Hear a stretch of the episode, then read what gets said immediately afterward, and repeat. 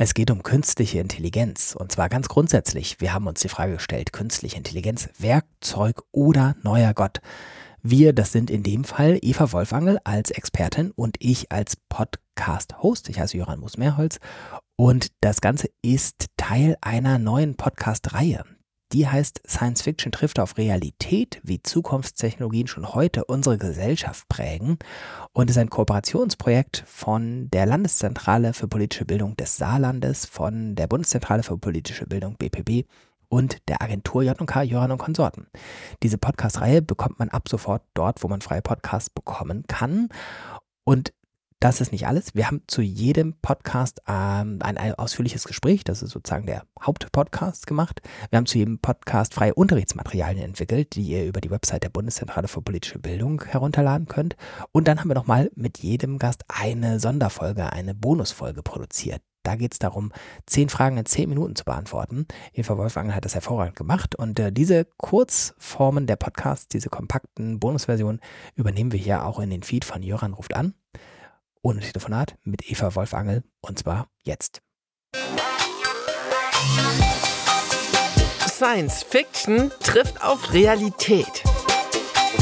Wie Zukunftstechnologien schon heute unsere Gesellschaft prägen. Wir sprechen über künstliche Intelligenz mit Eva Wolfangel. Die erste oder nullte Frage heißt, wer ist Eva Wolfangel? Ich bin Technik- und Wissenschaftsjournalistin und äh, wenn es um KI geht, bin ich die, die versucht, die Systeme auf den Prüfstand zu stellen und äh, große Sprachmodelle so lange nervt, bis sie Dinge sagen, die sie nicht sagen dürfen, um einfach rauszukriegen, wie der Stand der Technik und der Entwicklung ist. Und natürlich frage ich dann auch bei Fachleuten nach und versuche das einzuordnen, aufzuschreiben und im Radio zu sprechen. Was ist das überhaupt, künstliche Intelligenz?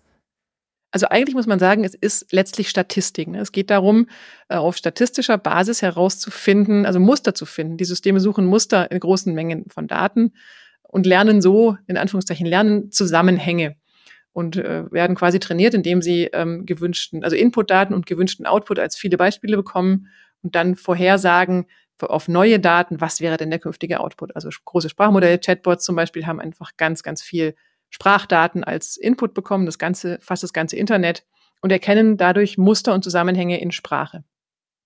Was sind schwache Intelligenz oder starke Intelligenz in Bezug auf KI oder was ist sowas wie eine Superintelligenz? Also bisher wird schwache Intelligenz als Systeme bezeichnet, die eine ganz konkrete Aufgabe lösen. Das sind ja bisher typische Systeme, die mich zum Beispiel äh, navigieren von Punkt A nach Punkt B. Und bei großen Sprachmodellen ist es das erste Mal jetzt so, dass die Frage ist, ob die nicht automat automatisch doch breiter sind oder allgemeiner oder auch auf dem Weg zu einer starken Intelligenz, weil sie mehr Dinge können, als eigentlich erwartet worden ist, auch von Fachleuten, die sie entwickelt haben. Ja, und dann wird oft noch von der Superintelligenz gesprochen. Das wird oft damit verbunden mit so einer Dystopie, die Superintelligenz, die uns Menschen ähm, vernichtet und auslöscht. Das halte ich für nicht total realistisch, weil diese eigene Motivation von so einer Intelligenz, wo soll die herkommen? Also da hat bisher noch hat niemand eine Spur gefunden, dass so ein Systeme maschinellen Lernens irgendwo eine eigene Motivation entwickeln. Wie sehen Prognosen aus, wie die zukünftige Entwicklung vonstatten gehen kann?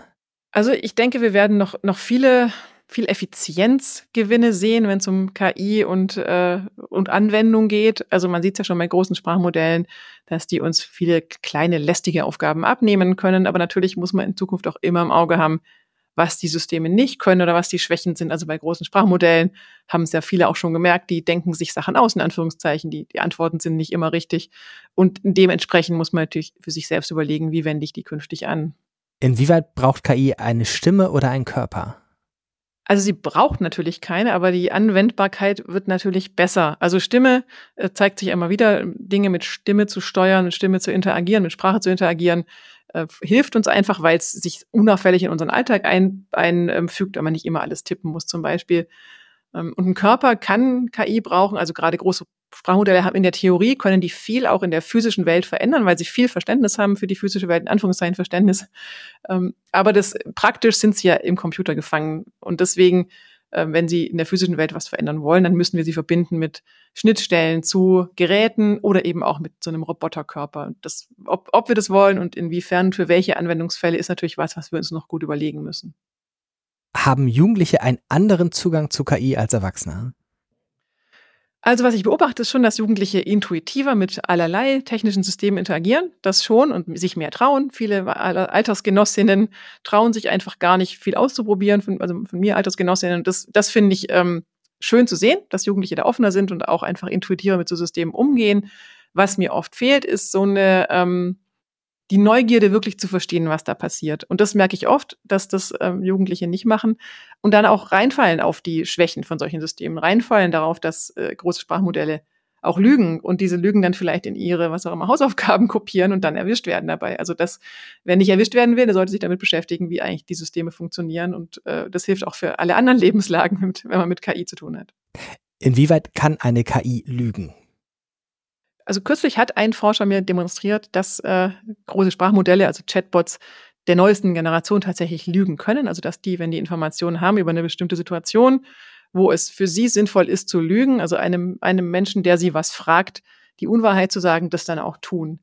Und wieder muss man sagen, natürlich tun die es nicht aus eigener äh, Motivation. Die lügen nicht, weil sie selbst was davon haben, sondern die lügen, weil sie eine Vorgabe haben von den Menschen. Das heißt, solche Systeme können ausgenutzt werden von Bösen, Akteuren, Kriminellen oder Spionen in Zukunft, die uns dann manipulieren. Und das können sie schon gut, weil sie ein recht genaues Bild davon haben, was wir gerade wissen, was wir, wovon wir ausgehen und dann eben uns entsprechend falsche Informationen geben können auf überzeugende Weise. Also das sehe ich durchaus als eine reale Gefahr. Nicht, weil dann die Super-KI kommt, die uns anlügt, sondern eher, weil es eben böse Menschen gibt, die KIs entwickeln, die dann sowas machen.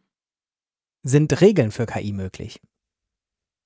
Also man sieht es immer wieder, dass die großen Konzerne versuchen, ihre KIs mit Regeln so im Zaum zu halten. Ähm, zum Beispiel, dass sie keine rassistische, rassistischen Dinge von sich geben oder keine Gewalt und so weiter, keine Gewaltdarstellungen. Man sieht aber auch ganz klar die Grenzen, dass KI eben ähm, diese Regeln umgeht, nicht weil sie das möchte, sondern weil sie eben so eine mächtige Mustererkennerin ist und einfach auf diesem statistischen Weg immer wieder ähm, Möglichkeiten findet, eben die Regeln zu umgehen. Auch natürlich, weil Menschen sie entsprechend äh, Dinge fragen oder auch weil Menschen wissen, wie man diese Regeln und Filter umgehen kann. Von daher, ähm, ja, Regeln für KI ist schwierig. Ich würde, wenn, dann eher über den Weg der Regulierung gehen, also dass wir Menschen uns überlegen, was wollen wir mit KI machen und was nicht. Kann man immer erklären, was den Output, also was bei der KI hinten rauskommt, was das angeht? Nein, kann man genau genommen meistens gar nicht erklären. Das ist ganz spannend, weil es gibt sehr viel Forschung dazu, aber diese Modelle sind so komplex, dass die eben nicht, sie können sich nicht selbst erklären und es gibt inzwischen gibt es Erkläralgorithmen, die von außen versuchen zu erklären, ähm, wie die zu einer Entscheidung gelangt sind, aber letztlich ist das immer eine im Nachhinein zurechtgelegte Erklärung oder auch nur eine Annäherung. Also warum die genau welche Entscheidung getroffen haben, in dem Sinne, wie wir Menschen Erklärungen verstehen, äh, kann man kann man nicht kann, kann man nicht rauskriegen. Also das ist ist noch nicht gelöst wissenschaftlich. Welche Auswirkungen hat die diskutierte technische Entwicklung auf gesellschaftlicher Ebene? Also es wird ja gerade viel über Regulierung diskutiert, auch auf EU-Ebene EU beispielsweise. Und da wird eben die Erklärbarkeit als ein wichtiger Faktor ähm, vorgegeben. Äh, äh, allerdings, und das ist ein bisschen die Frage, ob das vielleicht nicht so ganz klar ist in der Kommunikation zwischen Politik und Wissenschaft, ist das, wie gesagt, noch nicht gelöst. Und die Frage ist natürlich, wie gehen wir damit um, wenn wir diese Erklärbarkeit gar nicht gelöst bekommen? Es wird immer wieder gesagt, eine KI trifft ja nicht alleine Entscheidungen, sondern Menschen, also Menschen schauen nochmal drauf und treffen die Entscheidung. Das wird immer wieder gesagt, dass es darum geht, was ist, wenn die KI sich irrt. Aber dieser Mensch hat natürlich auch nichts davon, wenn er die, also wenn die KI die Entscheidung nicht erklären kann, wenn er nicht versteht, wie die Entscheidung zustande kam. Deswegen glaube ich, ist das schon ein sehr, sehr wichtiger Punkt. Äh, und ansonsten müsste man überlegen als Gesellschaft, welche ähm, Entscheidungen sind denn ähm, für uns okay, wenn sie nicht erklärt werden können und welche wollen wir vielleicht dann lieber nicht durch eine KI treffen lassen, weil zum Beispiel die Gefahr ist, dass Menschen diskriminiert werden dadurch oder dass ähm, äh, Machtung, Machtungleichgewicht noch, noch zementiert wird, solche Dinge. Das, das finde ich, wird noch zu wenig diskutiert. Wer bestimmt da die weitere Entwicklung?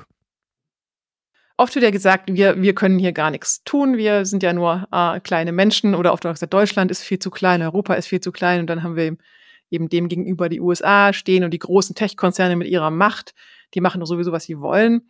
Und da, da möchte ich gerne ein bisschen einen andere, anderen Geschmack reinbringen in diese Diskussion, weil ich durchaus beobachte, dass europäische Gesetzgebung die großen US-Konzerne durchaus beschäftigt und auch deren Reaktionen ähm, verändert. Also ich war ja in den USA, ich hatte so ein Fellowship am MIT und habe da Diskussionen gehört, auch von den eben großen Tech-Konzernen, die gesagt haben, ja klar, die Regulierung in Europa, die müssen wir, müssen wir ernst nehmen, weil sonst haben wir da ein Problem. Und die wirklich ihre Praxis, die Systeme so geändert haben, so angepasst haben, dass sie eben zum Beispiel beim Thema Datenschutz ähm, jetzt quasi konform sind und funktionieren können in Europa und haben dann sogar gesagt, naja, wenn wir jetzt eh dabei sind, dann machen wir das natürlich nicht ein System für Europa und ein anderes System für den Rest der Welt, sondern dann machen wir es für alle gleich. Also tatsächlich glaube ich, bestimmt unsere unsere Entscheidungen in Europa und unsere Gesetzgebung bestimmt und verändert durchaus was zum Guten. Deswegen bin ich nicht so pessimistisch, wie viele Menschen sind, die sagen, wir können ja eh nichts tun. Dann die Frage ist, kann ich als kleiner Mensch irgendwas tun? Natürlich, jeder Mensch kann sich einbringen in der Demokratie und auch zu einer, ähm, am Ende zu einer guten Regulierung beitragen. Also es fängt an bei Wahlen, hört aber da nicht auf, ne? Also nur einmal irgendwie alle paar Jahre wählen zu gehen, ist nicht alles. Man kann sich informieren und da würde ich echt euch auch auffordern, das zu tun. Ähm, mitdiskutieren, mit Freunden und Freundinnen diskutieren, überlegen, wie wollen wir in Zukunft leben und das auch gemeinsam formulieren ähm, und auch Entscheidungen zu treffen, ganz privat. Also diese Entscheidung mit den Füßen ist ja oft auch was, die wird oft genannt, also entscheidet, ähm, welche Messenger wollen wir nutzen, was, wie ist der Datenschutz da, was weiß jetzt dieser und jener US-Konzern über mich allein aufgrund der Inhalte, die ich dort teile, und zu entscheiden, will ich das oder nicht, und dann, ja, das dann auch nicht zu tun, wenn man es nicht möchte. Eva Wolfangel, ganz herzlichen Dank. Sehr gerne.